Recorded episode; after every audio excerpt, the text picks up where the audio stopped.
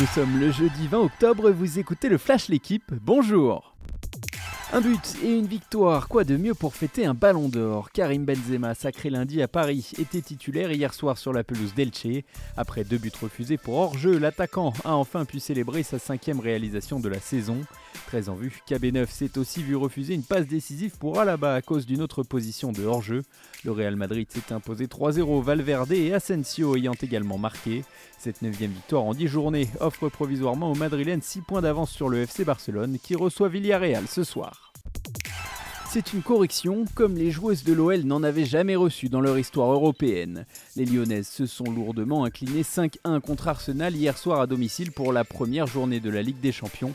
Méconnaissables, extrêmement friables défensivement, les tenantes du titre devront impérativement réagir la semaine prochaine à Turin contre la Juventus, des Italiennes victorieuses de Zagreb hier soir.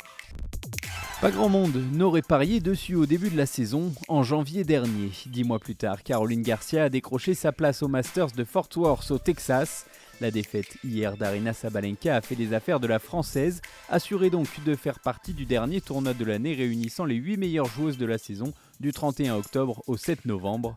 La lyonnaise de 29 ans prendra part à ce tournoi pour la deuxième fois de sa carrière. En 2017, elle avait atteint les demi-finales. Lui a disputé deux fois le Masters dans sa carrière en 2007 et 2013, mais Richard Gasquet ne joue désormais plus les premiers rôles sur le circuit. Le Biterrois continue néanmoins de gagner des matchs. Après sa victoire au mérite contre Stan Wawrinka au premier tour à Anvers en Belgique, il a éliminé hier un autre Suisse, Dominique Stricker 7-6-7-5. Le voilà qualifié pour les quarts de finale où il affrontera le vainqueur du duel entre David Goffin et Diego Schwartzmann.